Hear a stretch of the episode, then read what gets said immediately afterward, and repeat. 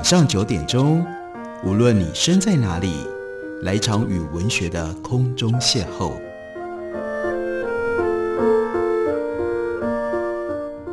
杨照谈书，邀您一同遨游文学世界，认识古今中外的经典之作。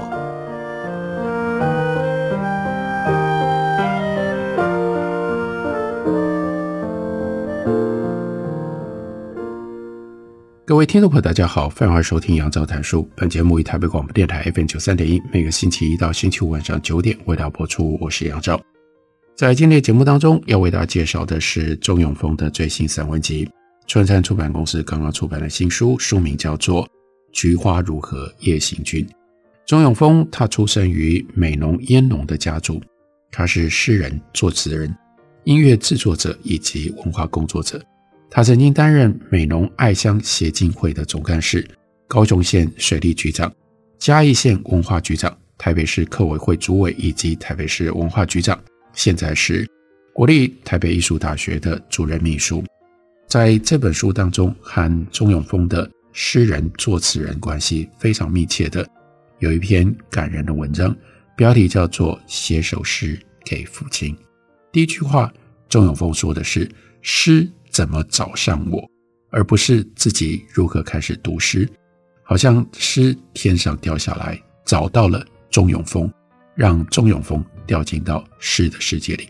他说：“这可能是一九六九年，我六岁的时候，诗从清晨的天空出发，穿过竹门栏的细缝，找到在木板床上失神呆望的我。竹门帘外是主堂前厅的黑瓦屋顶。”在过去是槟榔树伴着椰子树，在南边的蓝蓝天空上，利落地剪下了寂寞的轮廓。在自己所住的伙房里，各房的长子长媳早早已经去下田了。第一批出外工作的叔叔们，被吸去新近成立的高雄港加工出口区以及石化工业区。能够念书的小叔小姑和大哥大姐都进城里，或者是去镇上了。就留下我们几个学龄不足又不够力气可以当童工的父亲们，他们忙碌的是田头地尾；母亲们，他们操劳的是田头地尾那家灶头护尾。那也是妇女生育率维持高位，婴儿夭折率逐年低降的年代。于是小孩越生越多，越养越多。孩子们的童年跟鸡鸭一样，早上野放，傍晚回笼。每一年的暑假，村子里总是会少掉几个，男孩居多。游大水被自己的勇气背叛，攀老榕树树枝被枯枝欺骗，爬槟榔树被蛇给吓呆了，过大马路的时候被吉亚兵给迷惑了。这都是让那个时候的小孩在放暑假的时候，可能就突然之间在村子里面不见的重要的理由。没有太多的时间哀伤。因为有这么多的事情，有这么多的孩子，生活这么苦，身体年轻，性欲还没有被环境的荷尔蒙给中和。清晨醒来，孩子仍然眷恋睡梦的余温，但妈妈早就离开了床。从生命最初始的落寞看出去，是花枣竹门帘锁三格的那样一个孤独的天空。在父母过早离席的床榻上。一种类似存在主义式的胡思乱想，有时候就萌芽了。我从哪里来的？为什么我的生命这个时候停格在这里呢？这是他六岁的回忆。接着他又说，诗也有可能是在十四岁的时候，那一年骑脚踏车过弯的时候，在一位小女生的目光里面找到了我。这个小女生住在邻村，比我小一届，每天下午放学之后。站在美浓国中校门外的街口等客运巴士，过弯右边的那一双注目，像温室里的探照灯，直射心房，让里面属土的东西蠢蠢欲动。体内的另外一个自我开始受孕发育，逐渐长出自己的性格跟念头。像我应该写什么样东西来记录这件离奇的事？所以这个时候，他看的是古老的《诗经》。四个字一行，从淡黄色的夕阳写到他的眼睛像冬末烟草田上的清晨薄雾那么样的迷人。诗接下来随着离开了家乡进城了之后而失语了。在新兴的制造业城市高雄，我们坐在大同百货公司的门口，没有表情，看着购物人潮进出，像蚂蚁迁巢。晚上躺在失眠的床上，我们看着从楼下家庭工厂污水槽爬上来的老鼠，在窗台上窃窃交接，甚至想不起以前的一切。白天上学，诗是班上唯一的同学。我们坐在高中的课堂上，望着黑板糊成了一片。放学之后，诗坐在排球场边，冷冷地盯着我，愤怒捶球，一直到。天黑，这样真的不是办法。高三的时候，诗终于开口，所以那个时候的钟永丰就决定自动退学，去台南补习，准备要考大学。诗告诉我，他想要开口说话，但经过了三年的按养，喉咙的物理形状已经严重的变形了。现在他需要新的发声的方式。我也迟钝了，我向他坦白，在我们的村子里，如果有人疯了。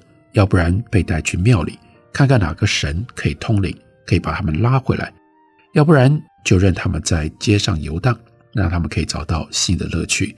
之后变成了村子里面的新风景。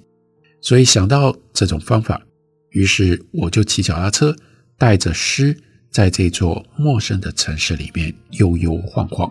台南没有那么工业，除了市中心一小块繁荣，很多的地方自在的老旧。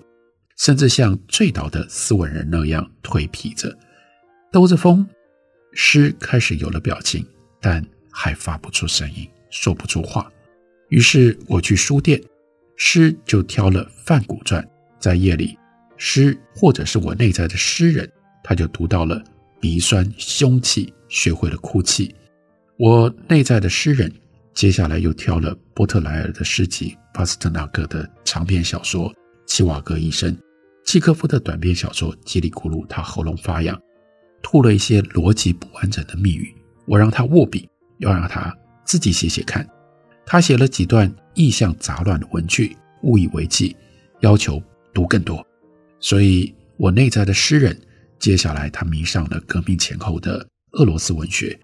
我压缩每一天的伙食费到新台币五十块以内，把书店里作者名字后面。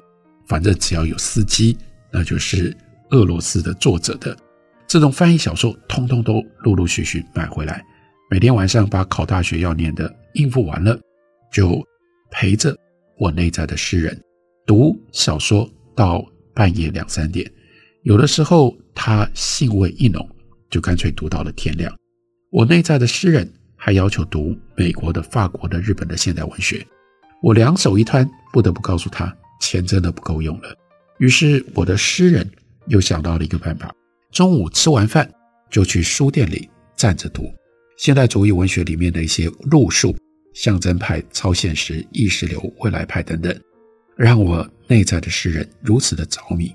于是诗有样孤立的看待自己，疯狂的写，尝试用那些进口的技法来临摹自己的影像。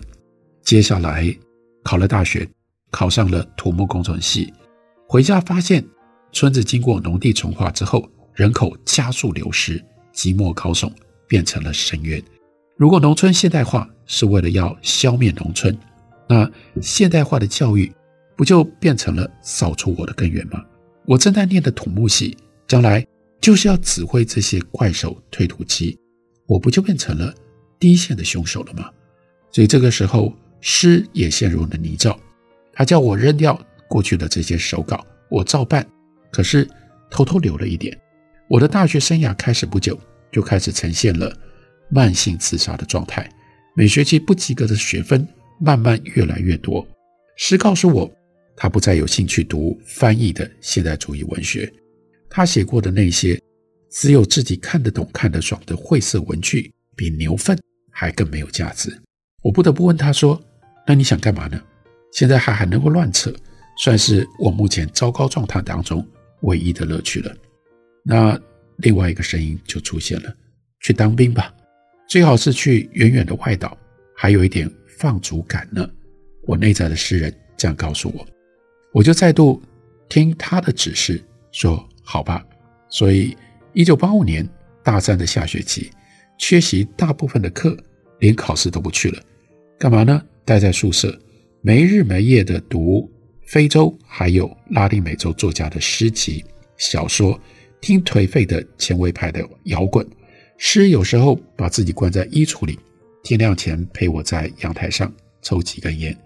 我睡觉的时候，他偷偷跑回我的童年，坐上我父亲的牛车，大大的，形象老农戏般的夏日。醒来的时候，他说路上的风景令他想起了夏洛霍夫的静静的顿河，又说大地是深沉的记忆，等待被扰动。而我那个时候却像是一头牛。被放了血，逐渐不挣扎地等待完整的死亡到临。土地公显灵，竟然真的把我送到马祖的东引岛去当兵，让大海把我关着，每天扛石头背水泥，无休无止地做工。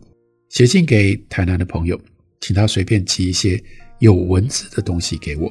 他回信说，想起了卡缪写的薛西弗斯推不完的巨石上山，然后。他附上了一袋书给我，这一袋书里面有大陆的巴金、茅盾、鲁迅、张贤亮、钟阿成，有台湾的陈映真、钟肇政、钟理和、李乔。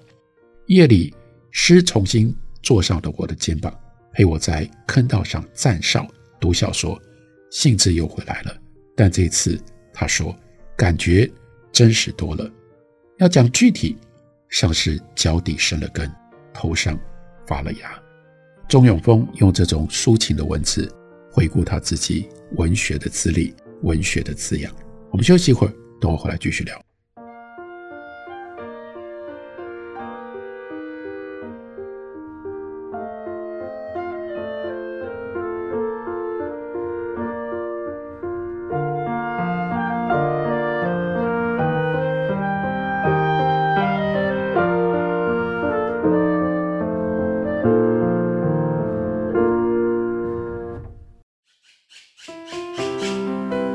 大家好，我是刘克襄。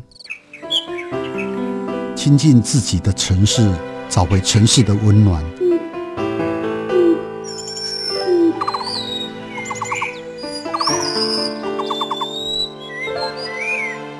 听见台北的声音，就在台北广播电台，FM 九三点一，AM 一一三四。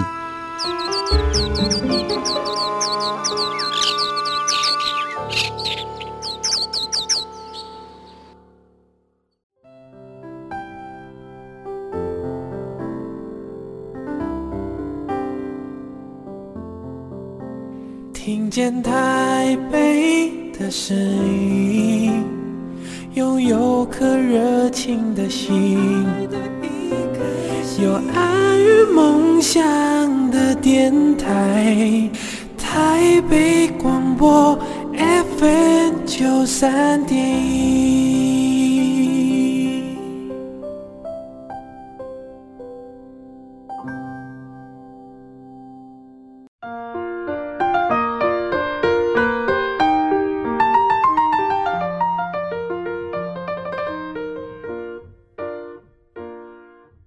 感谢您继续收听杨照谈书。本节目以台湾广播电台 F 九三点一，每个星期一到星期五晚上九点为大家播出到九点半。今天为大家介绍的是钟永丰的散文集《菊花如何夜行军》，春山出版公司的新书。我们读的是其中的这一篇，写一首诗给父亲。前面钟永丰在描述他是如何接触到文学、接触到诗，而接下来。在他的生命当中有一个重要的事件，那是他的父亲因为体内农药残余过量发病，突然之间去世。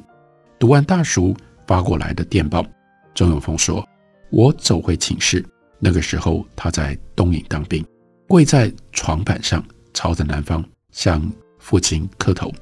傍晚，诗陪我在山崖上看海，问我可以做些什么。我说：写个东西吧。” 来纪念父亲的青春岁月。过了几天，初稿出现了，意境是不错，可是文绉绉的现代文学语法，你想想看，父亲读得下去吗？我内在的诗人愣了一下，接着呢，要不要试试父亲他那一辈农民所熟悉的语言跟语气呢？几个月之后，我内在的诗人写了这首诗，标题叫做《秋》。苍茫里，龟山西下，洗手搓脚。阿爸身后齐齐六分，梨正在腌田。同磊颗颗那样的一个牛姑，眼瞪瞪，想要回去深唱一口烟。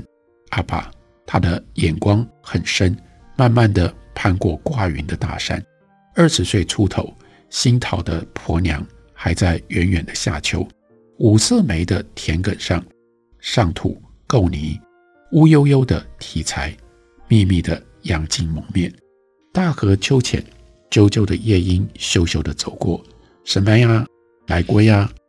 苍茫看天，阿爸婆娘一双认错的眼珠，行过转暗的田埂，可比火萤虫，明暗闪逝。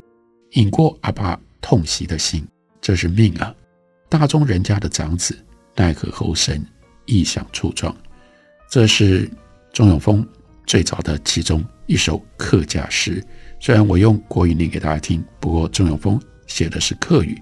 用这种方法，他内在的诗人找到了另外一个栖息之地，表达的方式，不再用翻译的语法，不是追随着现代文学的风格，回到土地上。回到他自己父亲的语言上，用这种方式来写诗，所以这篇散文的标题叫做《写首诗给父亲》。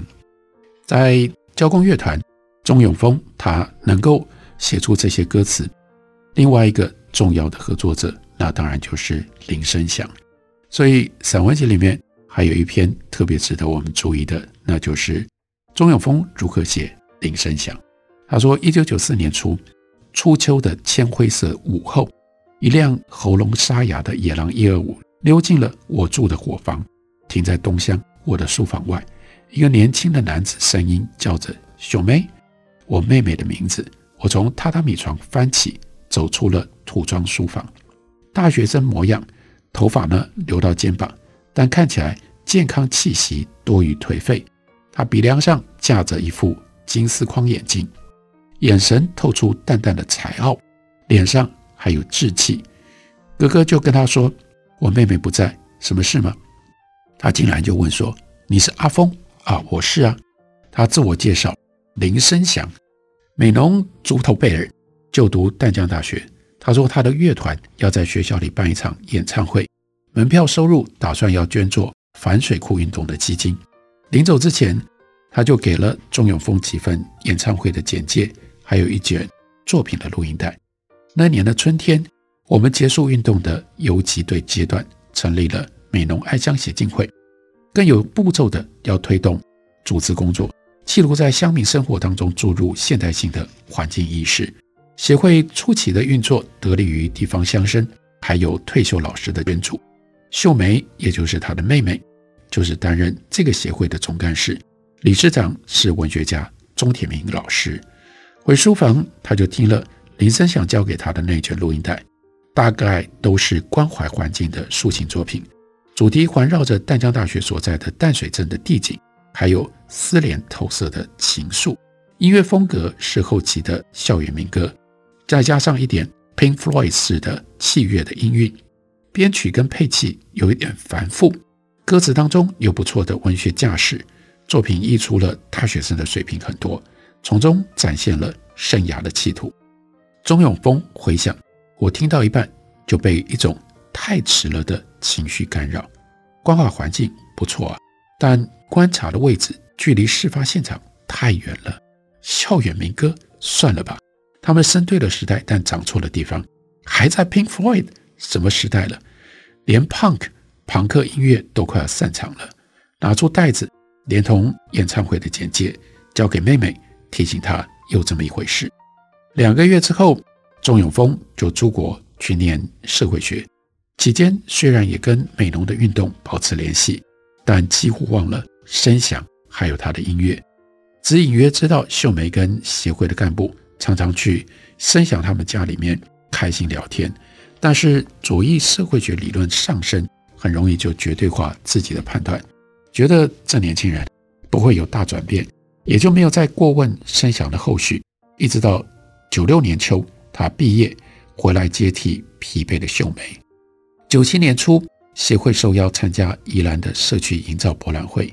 宜兰在东北，美浓在西南，路途遥远，主办方提供的经费不多，既想参加又想要省钱，所以就租了一部九人座，塞进三个工作人员跟物品展间所需要的看板、印刷品还有特展。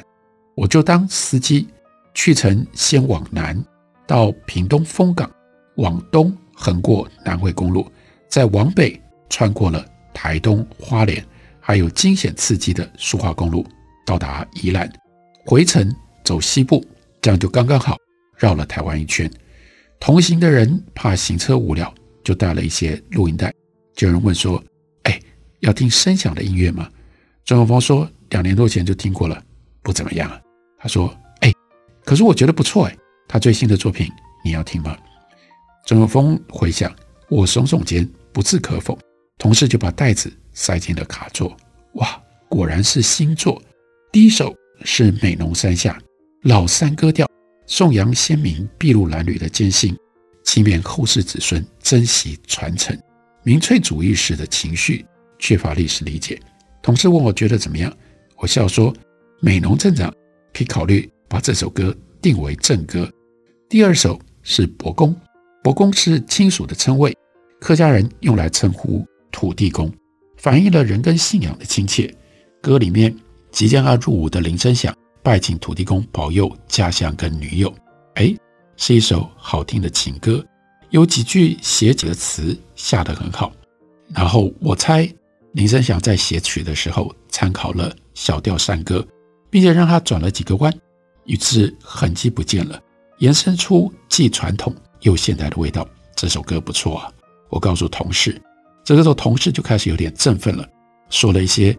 从林声祥那里听来的生平的故事，不过真的让钟永丰改观的是叫做《耕田人》的这首歌，歌词是我的阿公今年七十几，每天下田做事，还像一个老后生，儿子女儿大多走光了，只剩阿爸和着阿公继续做农家。我的阿公有田一甲多，种禾种烟种香蕉，好土好地长得漂亮，种成作物没有一个赚得好。出汗流血，全都白费了。我的阿爸认命的耕田人，每天忙上忙下，一天到头难得闲，没日没夜，永远的劳碌命，再冲再拼，相同不会赢。耕田人可怜没人吃啊，耕田人苦拼没人来洗啊，耕田人管也管你去死啊，耕田人沾到你的悲哀啊。我的阿母，乡下的富人家，你说你们呢，不要再来耕田了，好好读书，还有一点希望啊。书读不赢，干脆把你们打死光光。现代的台湾歌谣并不缺乏以农家为主题的创作，但通常落入两种类型：一种是像中国水墨画当中的劳动者，沦为去脉络化的景致，用来帮衬文人雅士的出世哲理，或者是山林情怀；还有另外一种是民族主义式的书写，以农民的劳动以及劳动成果联系地域想象。召唤新的政治认同，但是林声响的耕田人跳离了上述的窠臼，以清晰的农民意识、鲜活的农民语言，点出了农家被剥削的情境，更以当事人的角度写出了现代化过程当中客家农村的耕读拉扯。音乐上是简单的摇滚乐，但情绪摆动在平林愤怒的绝望和平林绝望的愤怒之间。这是上层的抗议美学，他不得不说厉害厉害。这是非常难得、非常重要的记录，那就是钟永丰开启了和林声祥他们两个人合作交工乐团的起源。就借由这样的散文之笔，钟永丰把这段过程写在他的最新散文集里《菊花如何夜行军》，介绍给大家，推荐给大家。感谢您的收听，我们明天同一时间再会。